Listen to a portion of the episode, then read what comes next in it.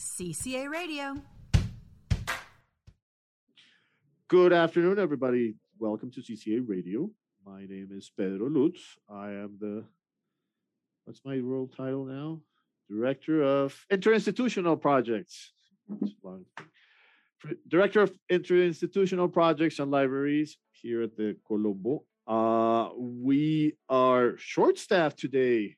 Our General Director, Janet, is taking a couple of, de- of days off.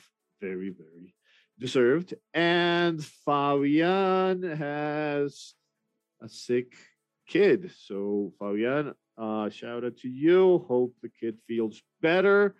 But I am accompanied today with one of our teachers, Andrea Huerfano. Andrea, good afternoon. How are you? Hi, Pedro. How are you? Yeah, we, we are a little bit alone today, but we have an amazing guest. So we'll, we'll have a great time anyway. Absolutely, absolutely. Uh, we're gonna jump right in. As soon as I say we're gonna jump right in, I see her camera. yeah. No, we're gonna jump right into welcoming our guest. Uh, our guest today is Lauren Gibbs. That's her name, but she goes by. Let me get this because I, I am following her now on Instagram. Mm-hmm. She is Lauren La Gringa Latina. Lauren, welcome to CCA Radio. Thank you for having me. Uh, you were, got cut off just a little bit, but okay, it's okay, it's okay. Uh, Lauren is a YouTuber, influencer, uh, public figure she I, I like her story. I'm, I'm, gonna and if I I tell your story wrong, please correct me because I am gonna make a lot of questions about what your story. You are an American that at some point in your life traveled to Colombia, fell in love with this beautiful country, and then decided to stay. And now you promote everything about Colombian culture intercultural activities and all kinds of things. Is that a am I chopping your story? Is that correct? Um, not at all chopping it, but I think there's a little bit more to the story. Um, so I kind of distinguished myself from maybe other influencers that ha- are sort of in this niche because I never wanted to just be La Gringa Colombiana. Um, okay. Because my story before coming to Colombia ha- included so many other Latin American cultures. And um, I even, I was already speaking fluent Spanish before I mm-hmm. got here. Okay. But obviously, like making the choice to move abroad long mm-hmm. term, that's a very personal decision. And I just really felt like Colombia was the place for me. Okay. So, yeah. so let's start with the origins. Where are you from in, in the States? I'm originally from Omaha, Nebraska. That is where all my family members are, like on my dad's side. My mom's side's kind of scattered, but I grew up in uh, Omaha, Nebraska until I was 18 before I went Corn to college. Huskers. Corn Huskers, yeah, right? exactly. Yes. Yeah. Okay. People think it's all rural and stuff, and like I'm from a farm, but not at all. it's a very suburban city. Omaha, Omaha's big. Omaha, drove through Omaha once. Uh, you know, it is bigger than people think. Yes. Uh, okay. And you were telling us that there were a lot of other countries in Latin America that you visited before getting to Colombia. Why don't you tell us a little bit about those visits, those those trips? And I'd love to. So my the first country I ever visited in Latin America was when I was 17 on an immersion trip with my all girls Catholic high school that I attended, uh, we went to the Dominican Republic. Mm-hmm. So automatically, right there, I was introduced to Latin America through bachata, not salsa. so that okay. That's why I'm so, I'm so much more of a bachatera than I am a salsera, even though here in Colombia it's like salsa all over, right? Mm-hmm. Um, but yeah, after that trip, I just, I mean, something just really changed in in me, and I knew that I, I was changed forever, and just the feeling of being in Latin America is so different. So mm-hmm. um, since that trip, you know, I always sought out opportunities to visit Latin America to not only practice my Spanish, but just like get a feel for for what living in other countries is like. Um, I think that as Americans, we don't we're not as exposed to those experiences as Europeans per se, who you know whose countries are very close. So um, when I was 19, after my first year in college, um, I had a really good friend who's um, who was Salvadoran. And she mm-hmm. basically said to me, "Hey, you want to come spend the summer with me and my mom in El Salvador?" And I was like, "Yeah, I would love to," but my parents were like, "You can't just go there and just spend all day at the beach doing nothing." So I was like, okay, I have to look for an opportunity or something. So I, I literally looked up on Google like nonprofits in San Salvador because I was studying. Um, I studied diplomacy and international relations with a minor in okay. nonprofit studies okay. and Spanish. So um, so that was what I did. And literally the first one that popped up, I would like wrote them and I was like, Can I be your intern? And they were like, Yeah, sure. We're actually starting an internship program. So I went to El Salvador, San Salvador for three months. I was there when I was 19. So innocent, knew nothing about like the dangers of uh, anything. And like that was an amazing experience for me, you know, jumping in head first. Um, and I took, you know, Spanish classes in the morning and then did my internship in the afternoons with this um, human rights nonprofit who worked with um, indigenous communities and displaced communities from the okay. war. So that was integral to my Spanish like learning Spanish. Um, and then my junior year, I set up my studies so that the whole year I could be abroad because I knew I wanted to be fluent. My goal was to be fluent in Spanish before I graduated college. And so I actually really did want to study abroad in Colombia. And I actually tried to actually at the Javeriana in Bogota. Okay. Yeah. Right. Because I know that they receive a lot of international students but ah. it just wasn't working out. And, and, anyways, I had to go with my plan B, which was Peru, because I had already mm-hmm. experienced some of Central America, and I was like, okay, I want to go down to South America. And um, so yeah, I spent a full year uh, on a study abroad program in Lima, Peru.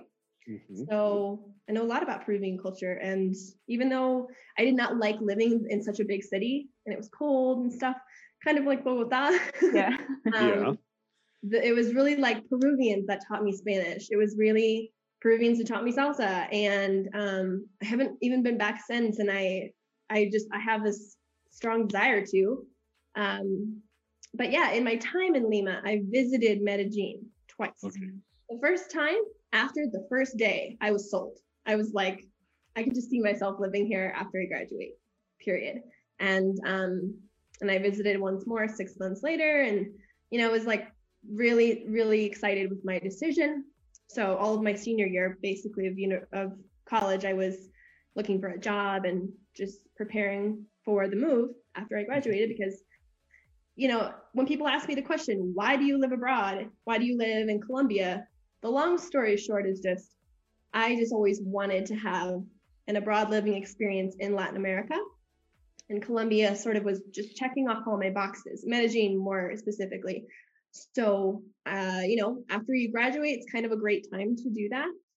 And I've just been here ever since. And I, I told myself actually like three to five years, but it's been four. And I'm like, I could probably do another four. Like I'm, I'm okay here. So, yeah. And what is that thing that is so special about Medellin? Because as you said before, you were in uh, República Dominicana, Republican, Republican yeah you were in El Salvador, in Peru, but then you ended up in Medellin. What was that that you said, oh my God, I love this place? Yeah. So, like I said before, you know, moving to another country is a very personal decision, no matter how much you may love another culture somewhere else. Mm-hmm. mm-hmm. Um, I really felt like the Dominican Republic was just too hot for me. Like I just I couldn't live in a place like Caribbean. that. and El Salvador was not exactly um, safe enough. I actually had set up uh, for my second semester in college. I yeah. was gearing up to do a semester in El Salvador, this very specific program um, um, created by the Jesuits. Mm-hmm. And it was canceled because in 2015 they withdrew the Peace Corps, the U.S. government. So the program, um, the directors of the program decided, hey, like if Peace Corps people can't even be If here, Peace Corps can be there. yeah. So you know, El Salvador just wasn't the kind of place that I felt safe enough to be. And then Lima, it was just like, well, the, the weather, the weather I did not like. I loved the Too sun, the rainy, energy. Yeah, the, the weather is a huge, huge thing that I love about living here. Mhm. And um, it's actually a little bit cheaper than um, Peru in Lima.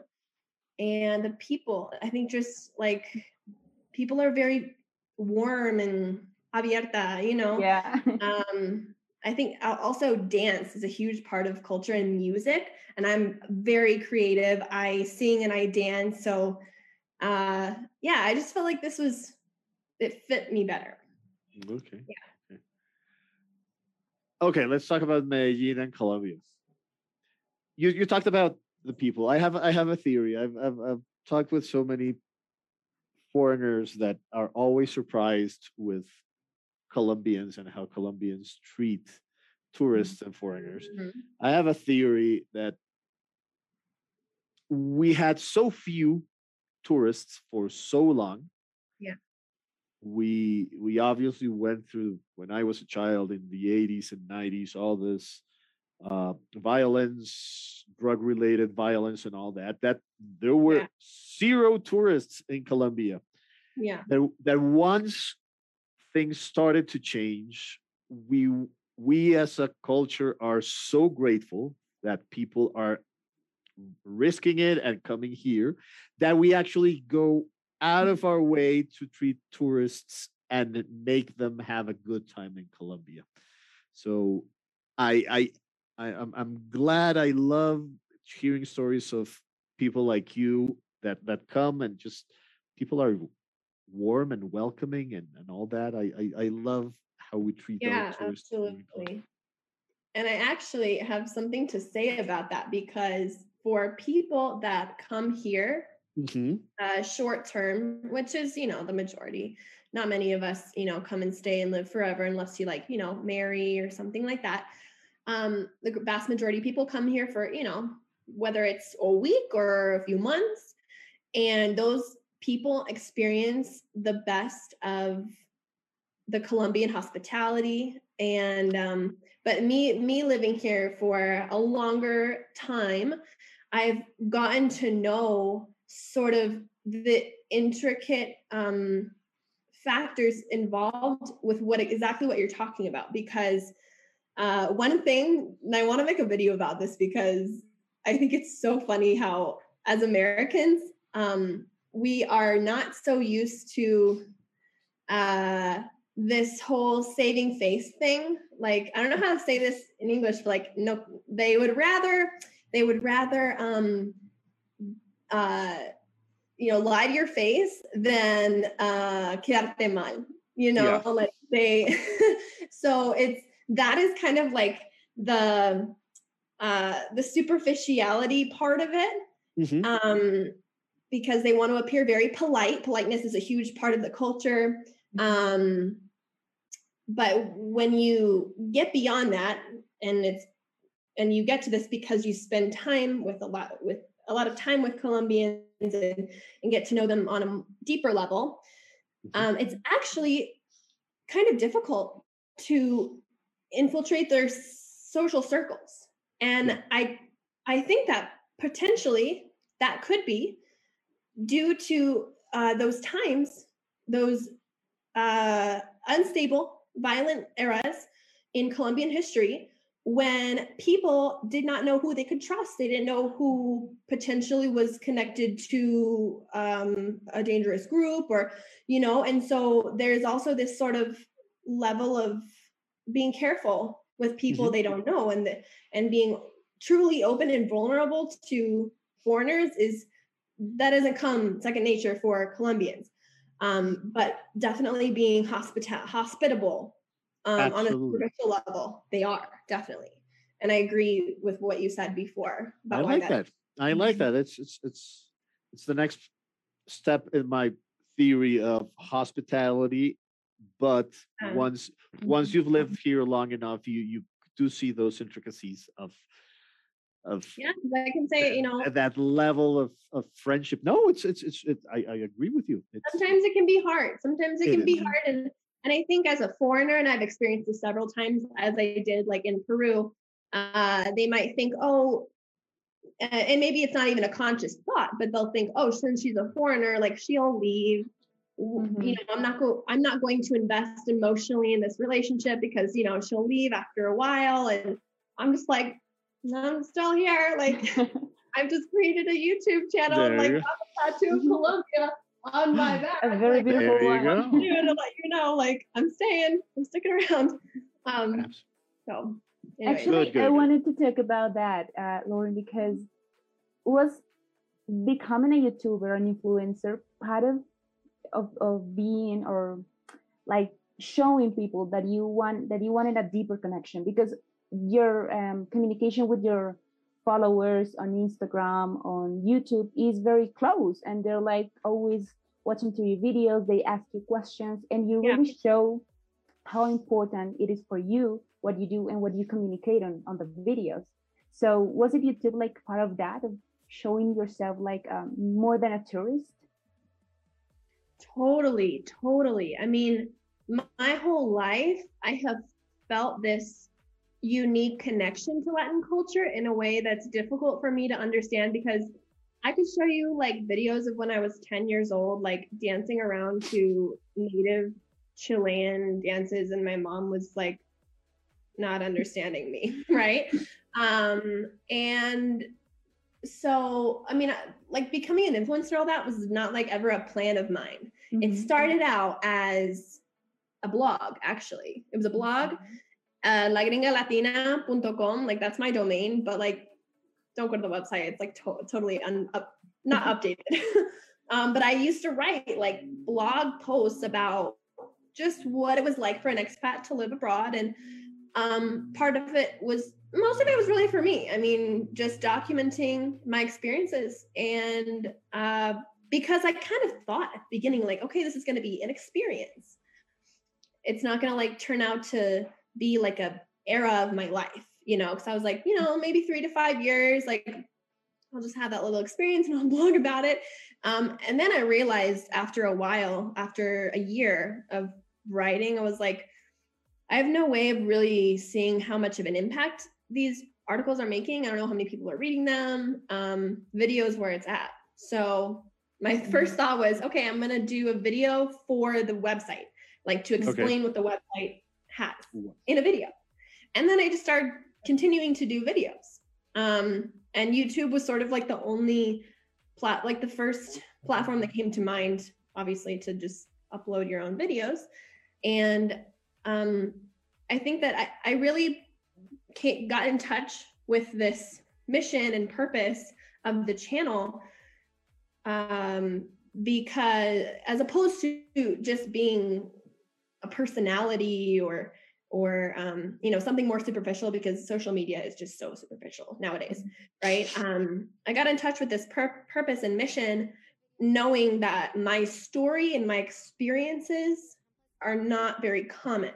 So i have you know gained certain through these life experiences i have gained certain insights and knowledge that a lot of people don't have at that age. So i was 22 when i moved here. I was 21 by the time i became fluent in a language from zero i'm from omaha nebraska you know. Um, it was pretty easy to capture the latinos attention just by looking like this super white blonde tall blue-eyed girl right? Um, and not having this like uh, obnoxious gringo accent. So Mhm. it was awesome of course when my channel uh, took off and that was um, a little over a year ago when i left for the pandemic. The Okay. video that spurred my entire channel because youtube is kind of like that. It's like one video goes viral and it's like a snowball then it effect. just- yeah um the video was when i left colombia ironically i had to leave for me to go big, be go be be big in Colombia. Mm-hmm. Um, and I love how that was my start because um, before that video, which was entitled "Me tocó irme de Colombia," I yeah. had to leave Colombia. Um, I had three thousand subscribers, and after a week of that video, I had twenty five thousand. Wow. And yeah, and then two videos later, I made a video of ¿Cómo es Omaha, Nebraska? What is Omaha, okay. Nebraska like? Literally just 12 minutes of me and my little sister driving around. I'm just like talking about my hometown. Over half a million views. And I'm like, what? So that got, got me up to 40. And then today I'm at 53,000. So to me, it's like, wow, I'm doing something right. right. Yeah. Um, but that first video, I just want to mention really quickly, like the sentiment was super sad because my dream of being here, living here was like escaping me because of the quarantine, right? Yeah. And I said in the video things like, you know, I can be here alone and spend the quarantine or be at home with my family in quarantine. And I yeah. chose the latter because I could. Mm-hmm. And the emotions that I was sharing in this video were the same emotions that Colombians all over the world were identifying with because they also wanted to be, be with their families. Mm-hmm. They wanted to be in Colombia, that love for their land of Colombia, I was expressing. And so it was just an extension of what everybody in the world, Colombians were, were feeling. And that was that was precisely why it blew up. And yeah. mm-hmm. I, I was just really grateful to be connecting to Colombians all over the world and how awesome it is, how how proud of their country and their culture they are, and despite them living in in other countries. So, you know, my audience base is actually all over. Um, I mean, mostly like in Latin America, but mm-hmm. of course there are Colombians in other countries. But yeah, that was kind of an overview of okay. channel. Let's talk about costumes and etiquette and let's call it culture shock. Uh, because you probably have really, really good stories of really not understanding or confronting something cultural for the first time. Uh, tell me a couple of those that you didn't understand, or it was just, wow, this is really going to happen, or really they're trying to invite me to this or to do that. Um, and you're talking about here in Colombia, right? Yeah, or in Latin America, or in Latin America. Hmm. Okay. Okay. Well, I guess. Uh, how I guess one general thing, and it's mm-hmm. still. I mean, I've I've become accustomed to it now, but the first thing that kind of comes to mind in the way that and the big difference between the way that Latinos live life and the way that Americans live life mm-hmm. is simply how we treat time. And so we started a, a, like at five o'clock, exactly at five o'clock, because that's what we said, five o'clock. Obviously, this kind of a meeting is different than just, you know, hanging out with mm-hmm. friends. Yeah. But um that, you know, and and I guess maybe that must have been in El Salvador, kind of in Peru too, just like acclimating to, okay, like we said eight, but I guess nine or ten's okay too. Like what? You know? Um, I feel like there are other countries that are even more stringent with with mm-hmm. time, like Japan or something. I don't know. But um yeah, the the laxness with the way that Latinos live life. I think is good in some cases and then mm-hmm. maybe not so good in some others. And I guess the second thing that's a little bit more based on my Colombian experience would be mm-hmm.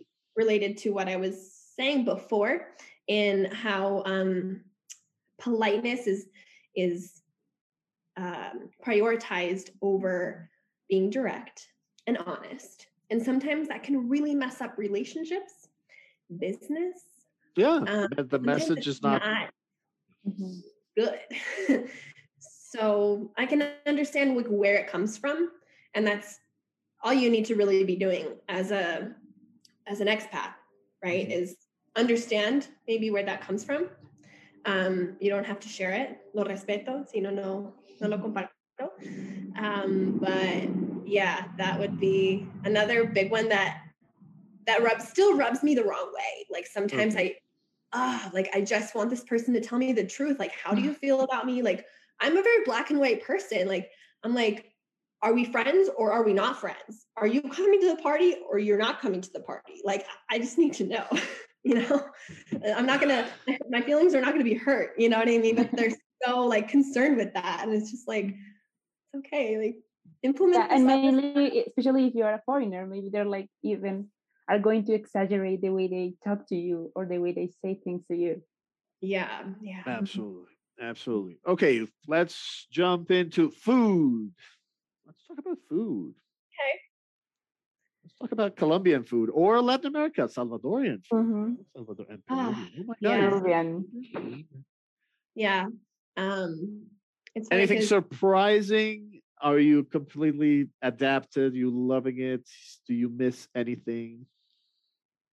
Well, I mean, here I am. I'm going to be straight, open, and honest and direct. Something not very Colombian not at all. Not very Colombian. Colombian food is, it's like um, hogareña. Um, yeah. I forget my English sometimes. Homemade, um, yeah. Yeah, very homey, homey, homey. kind of food, sancocho. You know, um, it's not like Mexican food that has a kick, you know. Mm-hmm. Um, so I enjoy I enjoy all kinds of Latin dishes from all mm-hmm. over. Um, I would say my favorite, my top favorite um, Colombian dish is cazuela de frijoles. It's kind of like okay. a bandeja paisa in a soup. Yeah. So mm-hmm. that's my favorite. Um, I'm generally a pretty healthy eater, so I don't like to eat like the like the fried um, street food too much. Um, mm-hmm. But buñuelos are really good. Um, and pupusas, like you said, El Salvador. Pupusas. Oh, but I have to say that my probably of like the countries that I've visited in Latin America or spent time in, Peruvian food's my favorite.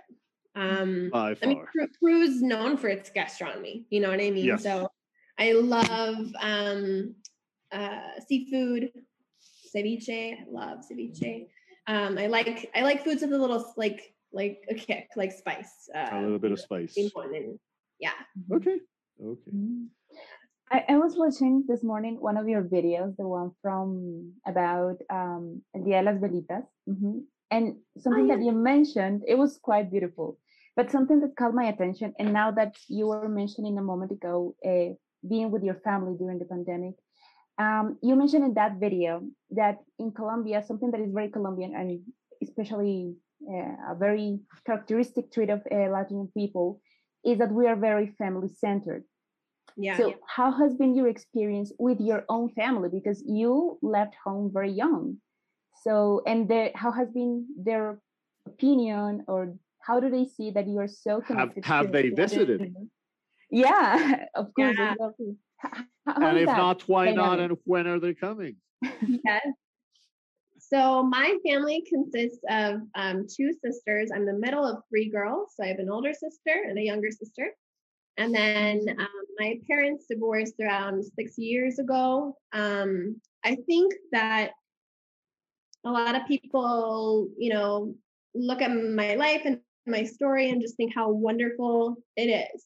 And um, perhaps they didn't quite understand that there were times in my life that I had pull factors and then other times they had push factors. And um, I can speak about it now, but I grew up in a very hostile family environment. So um, even today, we are still working through a lot, a lot of trauma, um, abuse that was um, from my father. So it's just all four of us girls now trying to sort of pick up the pieces of of this um yeah 25 year 26 year long you know uh, story. So um that was sort of the thing that made me want to go to college really far away. Um and that was why i went to college like outside of new york. So i should have probably mentioned that in the in the story of yeah. my life too. Um, I was surrounded by Colombians in college, which is okay. you know, why it came on my radar. So um, that was kind of a push factor for me. And then um, the pull factor later came on, you know, with uh, learning about Latin culture. So um, my family members and I, we do love each other so much, but um, due to the these difficult and complicated intricacies with our relationships and how they relate to the trauma that we experience, it would be best if we don't live together. um, every time we get together, it's great, it's awesome, and then there hits like a time where we're like, you know, something, someone says something, and then we just like fight about it, and we have to like get to the bottom of it, and um, but like I was in Chicago last week uh, for a wedding of my cousin, mm-hmm. and um, it same thing sort of happened. You know, when I and when I went home for the quarantine, it was like the same thing.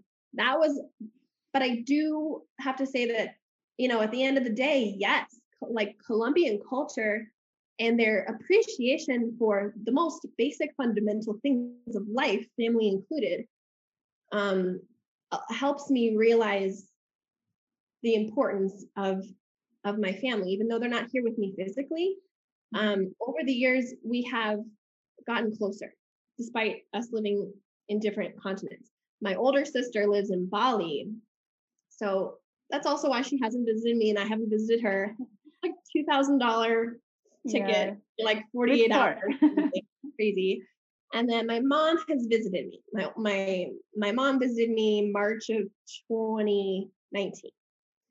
So um yes. And then my little sister has not yet. Um so your but, mom your mom visited after coming to Colombia, did she understand better everything that you talked about? Did, did she come and say, Oh, now I get it? Well, my mom supports us no matter what we do. I think mm-hmm. um and but she did have a have a um uh Medellin as before she came to Medellin, I think she had certain expectations and those were changed after she came here because mm-hmm. she thought the city was um maybe smaller um but she she said oh yeah it's a really big city it's a lot cleaner than she thought it was going to be medellin is very very clean. Um, and I mean, she really enjoyed it. She really enjoyed it, and mm-hmm. she was into trying the foods. And we went to Guatapé, and um, we took her to the Jardín Botánico and the Pueblito Paisa, and kind of all of it, you know, the touristy things. We we actually went to the Jardín. We got to do that. So yeah, I was really happy to let her in to see this this part of my life that is so important to me and she fully supports, you know, all three of us girls doing whatever that which makes us happy. Um so yeah. Perfect. Every Perfect. single day I I'm so grateful to have a mom like that. Okay. We're gonna have to wrap this up. It's been great. I don't know where oh my god, we spend a lot of time and time goes by. Uh, we have been talking we have been I talking with have, uh, go ahead. question, sorry, Pedro. Uh, go, go. Because you have a very big project now, right, with YouTube and everything, gonna... but you already also have. Well, you, you, told us that you went to college and that you have the um, international studies major. Mm-hmm. You your minor was Spanish, but what are your future projects? Yep, future plans. I'll make it short. So my future plans are, I just feel like it's a really lofty goal, but um, and it's going to take a lot of time. But I basically want to change my channel to include more gringos, more expats, more English speaking mm. people, because I want the channel La Gringa Latina to embody more of who I am. So I, I don't really have videos out there that are like, um, you know, what kind of visas are available for me to stay in Colombia, or what's the best place in the city to stay, or you know, all of those basic questions that expats are asking or just visitors stuff that I think is now common sense because I've learned it already years ago. Mm-hmm. But lots of people just need access to that kind of information. There's a demand there. Now we've gotten past COVID and the quarantine and everything, and people are getting vaccinated. So like tourism is going to be reopened. Yeah, it makes sense. It makes sense. Yeah. So I'm trying to um, not slow down on my Spanish speaking videos, but mm-hmm. just add in another week a video per week, and that's going to be like double the work for me. But I still want to attempt it um, with the hopes that in the future I can like hire an editor and then just boom, boom, boom, come out with content all the time um, okay. to serve both audiences. They're unique audiences that are very different, mm-hmm. but they're both parts are like a part of me. So I want to be be of service in as in the best way that I can to mm-hmm. both audiences.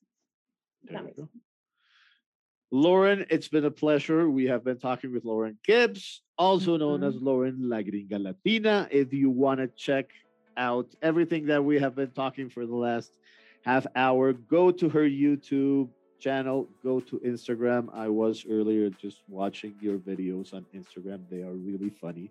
They're really good. Uh, congratulations of every, on everything uh, here from the Centro Colombo Americano. We want to tell you that. Uh, Thank we're you so here much. as friends. It's been a pleasure. Thank you, Laura. Yes. Thank you so much. Hasta luego. Muchas uh, gracias. CCA Radio.